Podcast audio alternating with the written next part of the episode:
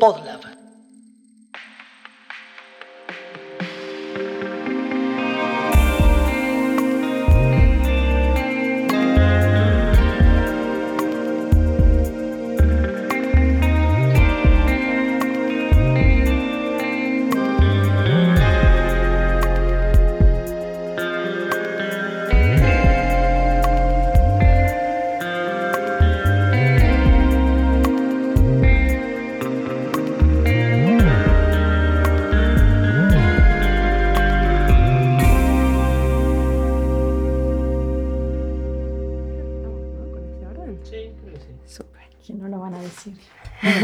No, es lo que nos mandaron. Los que les lo aprendimos de memoria. Son los ejes. Claro, es lo general eso. Eran solo cinco preguntas. bueno. Mm. Estamos más viejas que la otra vez. No, no para. tanto. Estamos todos divinos. La pandemia nos pegó re bien. Nos pegó re bien. No, ¿sabes qué? Estamos saliendo de la pandemia, pero divines. A ver, Meli, ¿cómo hago así? Me parece muy bien. el corte pelo con...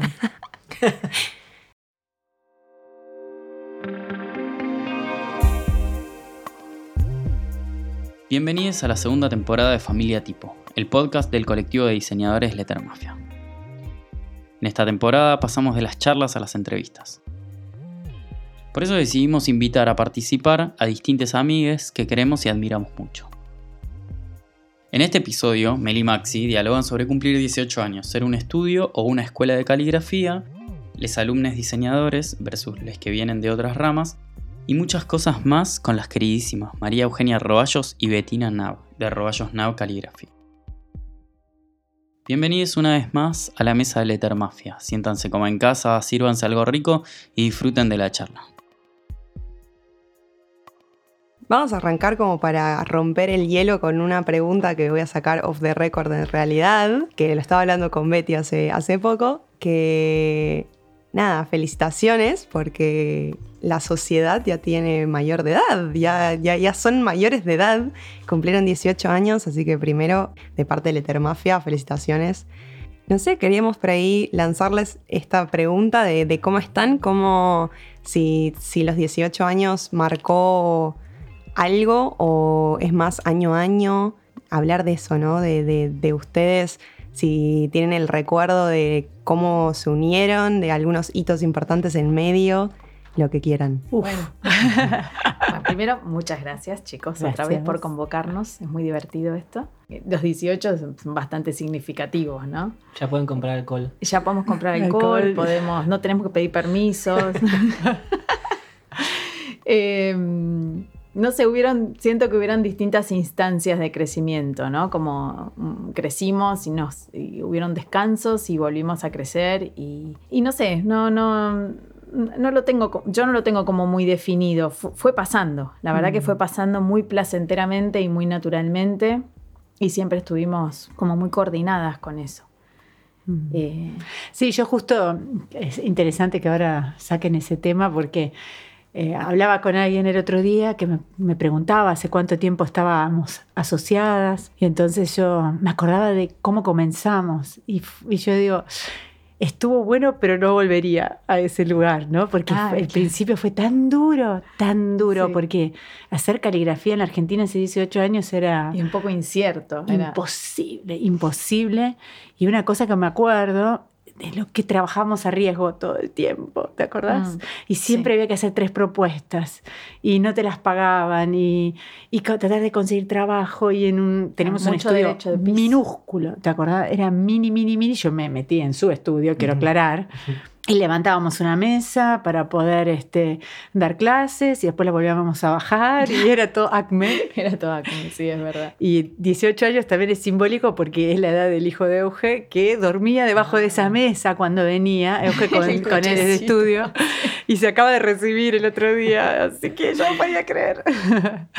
Entonces, bueno, el, el inicio es, es, genial y te mueve así como una especie de, de convicción ciega ¿no? Este, y ahora es como un, alivio igual ya tener el, camino recorrido, sí, creo que siempre tuvimos claro hacia dónde queríamos ir, no sabíamos bien cómo mm. lo teníamos que hacer. Y eso es lo que se fue construyendo eh, a medida que fueron pasando los años.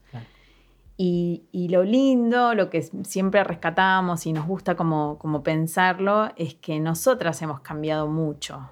Realmente nos hemos nutrido todo el tiempo, nos estamos nutriendo. La verdad que trabajar juntas es, un placer y, puede sonar trillado, pero crecemos mucho juntas. Pero no en vamos, altura. No, no, en altura, bueno, todos saben que yo mido un metro ochenta, Betty es un poquito más baja. Ese crecimiento, che, mirá que hago de todo. Y yo le pongo a Euge en el estudio, dice, pero me pones los libros muy altos, yo no llego, pero hay banquitos por todos lados. No, no, no, lo de la altura, si alguien pone cosas altas, yo me lo tomo directamente personal, o sea, no, no, hay explicación válida, siempre es maldad, siempre, siempre. Este, pero lo que sí fue cambiando es cómo llegar a esos lugares, eso sí fue cambiando cada vez y siempre tenemos la sensación de que, de que no sabíamos cómo hacer o que no sabemos cómo hacer y después nos sorprendemos de cómo resolvimos. Mm. Hay un montón de ejemplos que ahora seguramente no me los voy a acordar, pero el más reciente es cuando se cerró todo al inicio de la pandemia. Seguramente muchos se acordarán en distintas situaciones que debemos seguramente haber dicho, nunca vamos a hacer este, cursos ni grabados, ni online, ni, nada de eso, porque lo nuestro es el contacto con el na, todo. Y de repente. Menos mal que no firmamos ningún documento, eso es lo único que puedo decir. Menos mal. Este, y de repente nos encontramos teniendo que empezar el nuevo año, el 2020, con nuestras clases que empezaban 15 días antes de, o una semana antes del cierre de todo. Mm. Y tuvimos que tomar una decisión casi instantánea. Tuvimos una visión, seguimos nuestra intuición y 15 días. Meli. Meli, ¿qué programa usás? ¿Qué conoces? Este a todos los que conocíamos. 15 días antes de, que, de ese fatídico 20 de marzo, nosotras ya sabíamos que íbamos a dar clases online y no lo hubiéramos jamás imaginado. O sea, no sé, en un momento, bueno, nos manejamos bastante con intuición. no, y yo creo que ahí, a ver, estar juntos hace tanto tiempo es lo que nos ayudó a nosotras, creo que a, hacer las valijas en dos minutos y armar el nuevo rumbo. ¿eh? Eso creo que sí tiene que ver con, con, ese tiempo que estamos juntas y que nos conocemos. Hay cosas que resuelvo con la mirada y ya sé lo que vas a pensar. Seguro que, bueno, lo que les pasa a ustedes bueno, este, es, como un matrimonio que se lleva bien. Sí, sí. Mm. También uno tuvo, tuvimos matrimonio de crisis. no siempre nos llevamos súper bien. pero lo más importante es que lo resolvemos. No, no, pero nos queremos mucho y sobre todo nos admiramos y seguimos admirándonos profesionalmente mm. mucho. Entonces eso salva cualquier Y hablar por sobre todo, hablamos mucho. Bueno, hay dudas. Claro, claro. Eso nos salva. Bueno, las cosas que la gente ya imagina no hace falta que las aclaremos de vuelta. Voy a saltear. por favor, vos sos la que maneja hoy. Porque abrieron varios temas, estoy así como, necesito un lápiz. Em, hablando esto de, del online, voy a saltar a la, parte de la docencia. Si bien al principio eh, yo me acuerdo, eh, me estaba yendo a cortar el pelo cuando ustedes me contaron que querían hacer cursos online y era como, ¿Por qué? ¿Por qué nos van a dejar sin estudio? Eh, semanas más tarde, pandemia, y fue claro, fueron ellas. y era re loco porque, bueno, yo trabajo con vos, con, con Betty, y, también tuvimos toda una situación de mm. facultad con lo online que, que se fue como transformando. Sí, una cosa que, que, de entrada pensábamos, la verdad, pensamos enseguida en la plataforma, ¿te acordás, Euge? ¿Con qué plataforma podemos seguir generando esta sensación de comunidad? Una cosa muy concreta, no sé por qué, la teníamos en la cabeza. Este, ¿Cómo podemos hacer para igual generar este vínculo? Porque se hacen amigos los alumnos, ¿no? Se hacen amigos, se arma toda una especie de colectivo directamente en Lettermafia. Pero y tuvimos medio suerte igual, ¿no? Eh, en realidad no funcionaba la cámara con ningún programa, solamente con Skype. Ah, Así que esa fue la verdad verdadera. Eh, después, este, con el Zoom todavía no sabíamos que, que había reuniones. Hay que pensar al principio de la pandemia. Claro, hoy somos todos cancheros, pero en ese momento Zoom era, estaba al mismo nivel que sí, todo. Sí, y tenía solo 45 minutos y que comprar y que no sé qué, bueno. Entonces, la verdad, tuvimos mucha suerte en, esa elección porque tiene una estructura que permitía este, seguir la clase después que terminaba. ¿no? En chat. Sí, bueno, Maxi, fue uno de los fieles este, que dio el salto al vacío con nosotros. Este, y Meli también. Y, entonces, bueno, tuvimos una, esta cosa ridícula de que el programa, con todas sus falencias, nos ayudó a, a comenzar así, como todo como amigos, ¿no? Que bueno, ahora ya no voy a decir, no quiero hacer tanta propaganda de todas las plataformas, pero ya cambiamos, este, ya, bueno, ya si quieren igual podemos hacer una especie de, de, tutorial, de, tutorial de plataformas, este, pero bueno, eso, la idea de que fuera así, eh, vos me dijiste, que hay que encontrar un lugar donde podamos generar el mismo espíritu del estudio, ¿te acordás? Yo te lo dije. Vos me lo dijiste, sí, sí, yo me acuerdo. Yo lo que me acuerdo es que te dije, Betty, ¿sabes qué me parece que tenemos que pasarnos online. Eran, no sé, que era, a ver, se cerró todo el 20 de marzo. No, esto, era febrero. Febrero. Febrero. ¿Sabéis qué me parece? Que tengo Y vos me dijiste, ¿sí? ¿Te parece? Sí. Bueno, le digo, yo me voy a comprar algo para comer y ahora vuelvo. Y cuando volví, fueron 10 minutos, Betty ya sabía de tres plataformas. Ah, tranqui. ya fue mi O sea, uno, otro, otro, otro. Fue una cosa de como mucho 15 minutos. Eh, y ya este, ella habló con su cuñada, que habitualmente hacía este trabajo así. Teleconferencia. Este, teleconferencia, ya teníamos tres plataformas.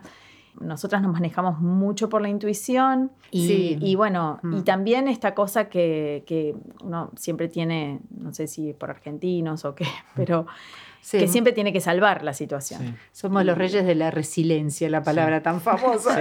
y bueno, no, no nos cuestionamos, o sea, el tren estaba en marcha y nos subimos así y de hecho en algún momento tuvimos que parar un poquito para, para decir, bueno, ¿para qué pasó? Mm, o sea, cuando terminó ese año, a ver, miremos un poquito para atrás porque Sí, y lo que había sucedido, tuvimos mucha suerte, que nos habíamos equipado, este, pero que ya se venía trabajando así de manera indirecta en la caligrafía, ¿no? Que nosotros no, no somos calígrafas mm, de monasterio, ¿no? Entonces, es, la verdad que no negamos la tecnología para nada. Entonces ya veíamos que se usaba la, la document camera y, y, eh, que ya se filmaban las clases, que era un requisito de los profesores que habíamos invitado. Entonces teníamos básicamente todo, ¿no? Así que, este, pero y después lo otro que, que me acuerdo que concluimos es que el estudio es más allá del espacio. Eso también nos pasó, fue mm. como muy fuerte, mm. tomando lo que dice Meli. Es una cosa medio mística que no, podemos, no entendemos muy bien de dónde viene, pero que es más allá y ahora hay lazos más amplios todavía, ¿no? Porque ahora, no sé, de Perú, de Chile, de... Sí, bueno, eso les iba a decir, ¿no? Que eh, esto le pasó a un montón de gente, la posibilidad de de repente tomar clases o para ustedes llegar a gente o reencontrar. Me acuerdo de cuando yo hice Cancillería que estaba Mari, como gente desde de Europa o desde el interior del país, ¿no? Como esas mm. cosas. Es increíble, sí. Nos habíamos puesto un poquito el objetivo de, ampliar nuestra, nuestra llegada. Lamento que, bueno, que el universo nos haya Mandado la y nos haya No era esa manera, queríamos viajar, pero va, este, quedó así. Pero bueno, sí, la verdad es que no. Y, más allá de la gente de otros países, que siempre es, buenísimo, y sobre todo de Latinoamérica, ¿no? De poder realmente extender lazos este, hacia esos países, gente de Argentina que está lejos.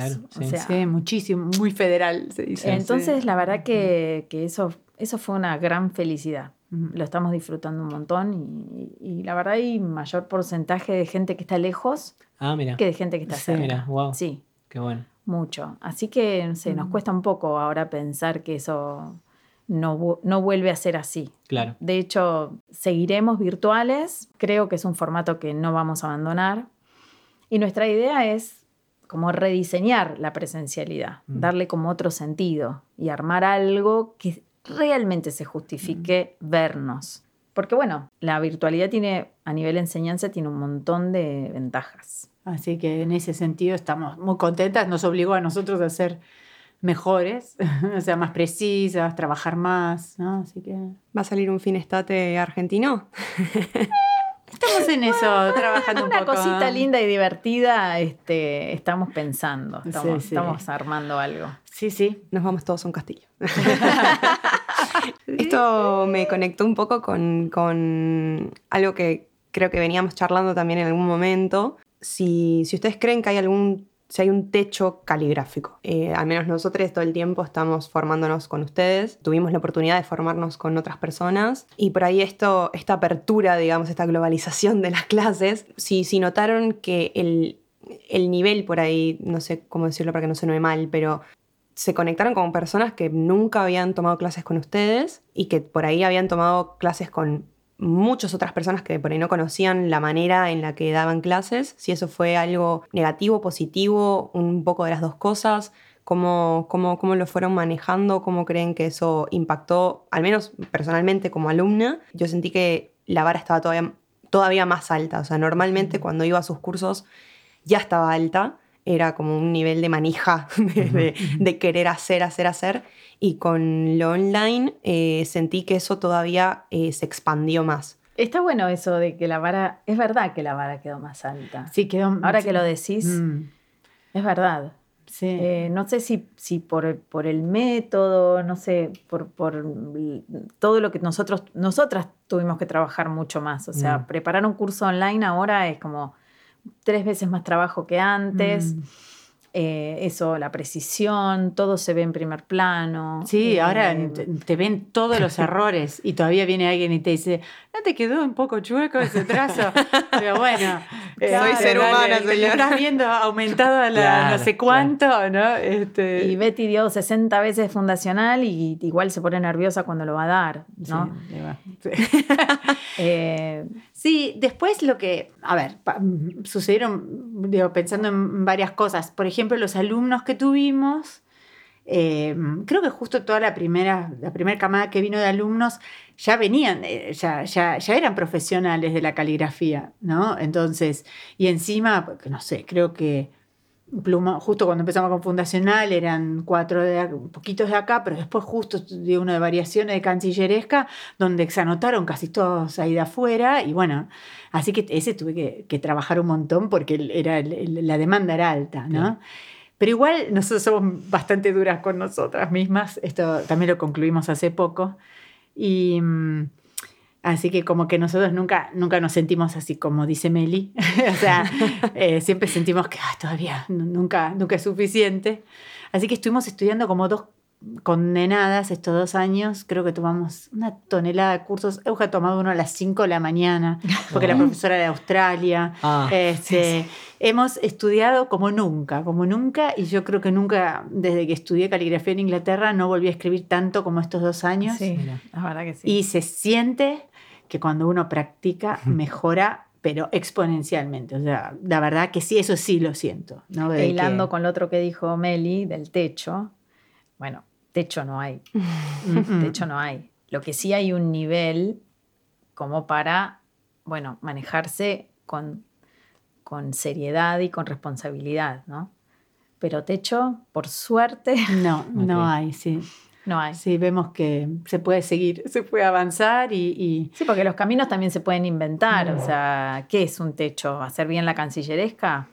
Y bueno, qué sé yo, no sé. ¿Qué es hacer bien la cancilleresca? No, no, yo hago una cancilleresca correcta, eso lo sé. No lo voy a poner en duda.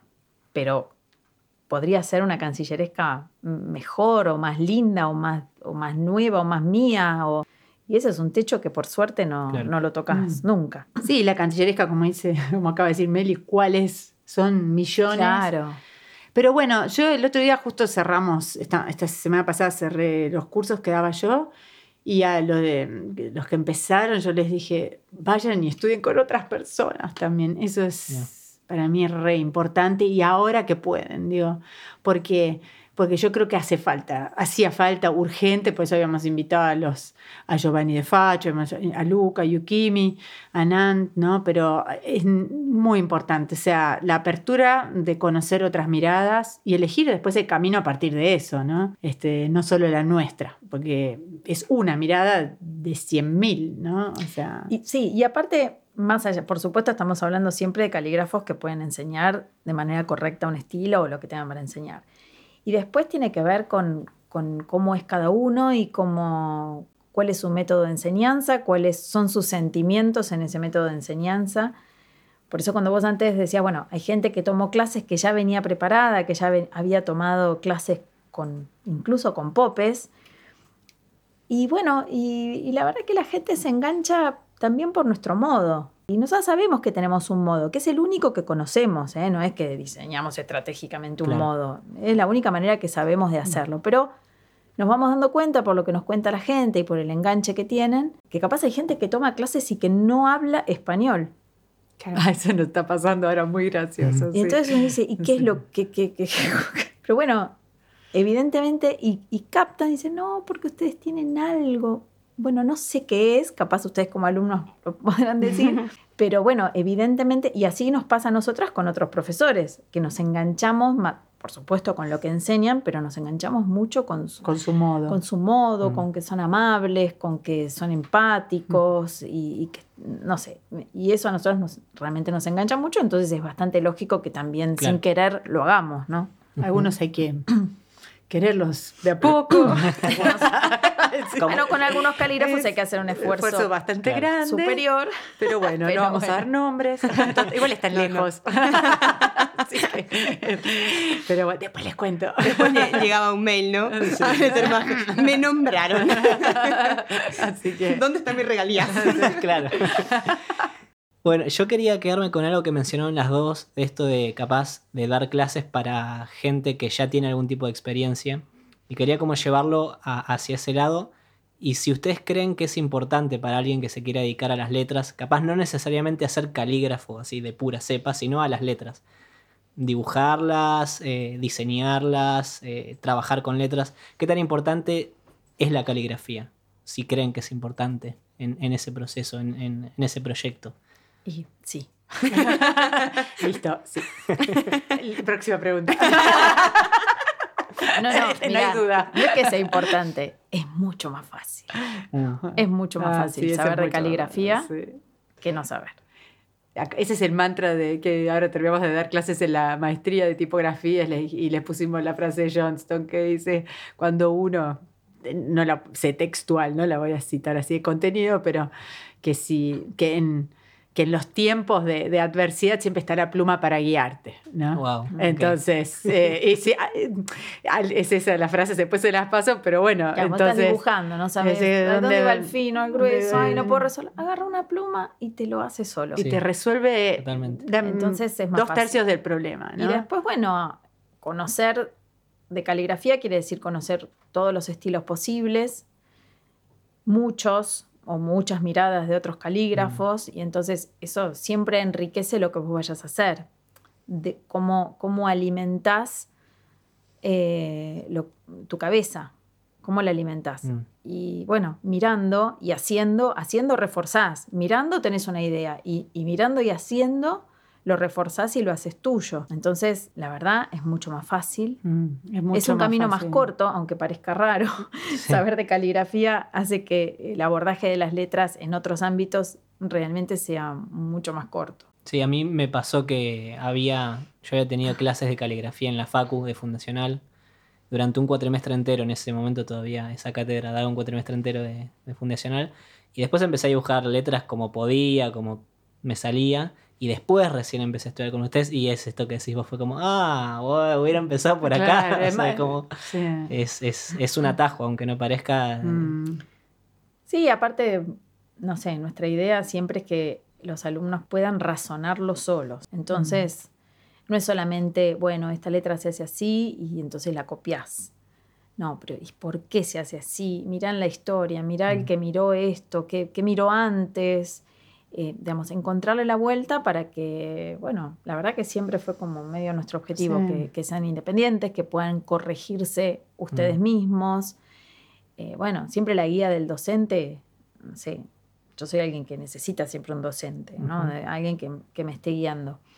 Bueno, ahora un poquito me voy manejando sola. Sí, pero- bastante bien, ¿eh? Sí, Pero bueno. Así que, igual por eso solamente se tomó como unos 15 cursos en dos años. Porque Pero igual tengo a la profe, tengo a la Claro, profe del claro. estudio. así Eh, que- bueno, igualmente. Así que. Este, pero bueno, la idea es que uno pueda, pueda autocorregirse, quiere decir que tenga los, Claro. los elementos suficientes como para saber si lo que está haciendo viene bien o hay que ajustar. Y enganchando a todo esto también, no son solo diseñadores o gente que se dedica a letras que está del otro lado, ¿no? No sé, dermatólogos, abogados, doctores, etcétera. y les pasa, bueno, a nos- a- a- tanto a Maxi como a mí, eh, a veces nos pasa, esto por ahí lo pongo en la mesa, que tienen menos eh, ansiedad y menos por ahí egos que los diseñadores. Mm. Entonces, se, se por ahí como que se lanzan un poco más o se permiten equivocarse. Aún siendo diseñador y vos crees que te estás equivocando, porque no sé por qué, ¿y cómo manejan eso? ¿O les pasa? ¿O es, a- es- es igual el nivel de, de estrés, digamos? No, es, es bastante variado. O sea, eh, hay cosas muy puntuales que me llamaron la atención. Perdón si ahora voy a lo técnico. Hay un, y, y me- que me disculpen los diseñadores, pero por ejemplo, vienen con tanto prejuicio que son los que peor arman composiciones. Mira, Es increíble. O sea, y yo lo, lo- lo charlé, digo, Euge, yo no lo entiendo, digo. Y, y- y bueno, y, y Euge igual también percibe eso, eh, que digo, ¿por qué los diseñadores son los que tienen más dificultad de armar una composición? Y, eh, y los que son de otros ámbitos se entregan, ¿no? Yo les digo, hagan una composición centrada, dos niveles de lectura. Bueno, no, el diseñador. Ay, ¿cómo puedo hacer para que sea original? Entonces, ay, a ver, sí, ¿cómo hago para qué color? Ah, bueno, entonces. Claro, y no lo voy a hacer centrado, Ay, así ¿cómo sencillo. Centrado, pero qué aburrido, no. Entonces, y así estamos, y estamos. Y digo, composición centrada con dos niveles de lectura. ¿no? Qué Así gente. que. Hace 20 clases estamos Ah, esto. Con eso. Entonces, realmente es una. Pero acabamos de dar consigna así y no logramos que los diseñadores la respeten. ¿En qué momento yo dije marginado izquierdo? ¿O en qué momento dije, no, así? ¿Te acordás? ¿Viste? Pero yo, digamos, me- yo también me reconozco en ese lugar. Sí, no sé, sí, sí, sí. En algún, O en algún momento, capaz ahora uno ya está más relajado, pero en algún momento me, me reconocí en ese lugar. Que uno como que dice, nada, escúchame, Claro, claro. yo soy diseñadora, ¿cómo voy a ser centradito así sencillo? Claro, ¿no? Que uno dice. sí, Bueno, pero en ese momento uno pierde el norte, porque el objetivo no era la apuesta, el objetivo era poner en práctica la letra. claro. No, nosotros nos quedamos en la apuesta. En la originalidad, en, en todas cosas que, que en, en el momento de aprender no tienen ni una relevancia, ¿no? Claro, O sea, Claro, y entonces se comete el riesgo de ni siquiera cumplir con lo mínimo Claro. que uno espera claro. de alguien que sí es diseñador, ¿no? Mm. Pero bueno, creo que eso es un mal que nos afecta un a poco todo. a Yo todos. empecé, cuando empecé caligrafía, eh, no, fui alumna de Euge. Había un ejercicio que era, bueno, hacer una etiqueta, digo, para poner en uso lo que estaban haciendo. ¡Ay, para qué! Lo tuve que sacar el ejercicio. Una etiqueta, es como, no sé, pedir que... Yo quería hacer para frutillas y todo lo terminé todavía. Fue hace- en el 97. Era como pedirles Le todo debo- el sistema de trabajo. Era como pedirse el sistema de señalización de toda la Argentina.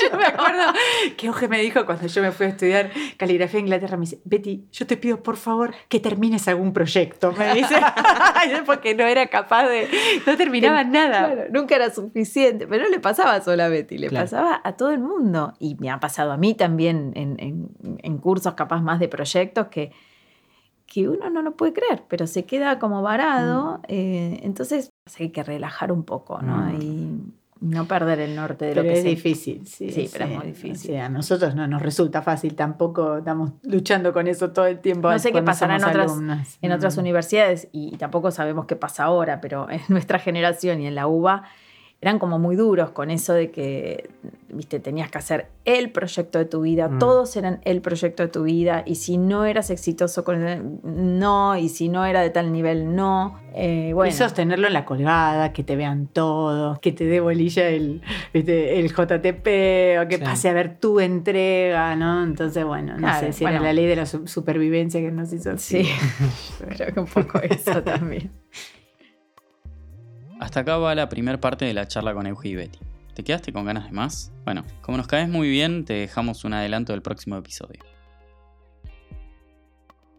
Creo que eso, eso sí creo que lo contamos la otra vez. Un día agarramos y borramos, era cali- eh, Roballo Snap, caligrafía y diseño, y tuvimos un problemón con un trabajo. Dijimos, nunca más queremos hacer imprenta ni nada, y ese día Tachamos. tachamos la parte de diseño y se terminó el diseño. No, el- Familia Tipo es una producción de Podlab, con producción general y edición de Federico Rusconi, y musicalización de S.A. Si querés saber más sobre esta u otra de sus producciones, encontralos en redes sociales como arroba podlabmedia. Lettermafia es un colectivo de diseñadores especializados en tipografía, caligrafía y lettering. integrado por Carolina Marando, Jason Lehman, Maximiliano Vítor, Melissa Cronenbold y Santiago Friera. ¿Querés aprender con nosotros? Puedes encontrar nuestro curso en doméstica. Si querés saber más sobre nuestros cursos y novedades, encontranos en redes como arroba lettermafia. Por último, agradecemos a Radio en Casa, el lugar para grabar tu podcast. Encontrá más información en sus redes como arroba radio en casa.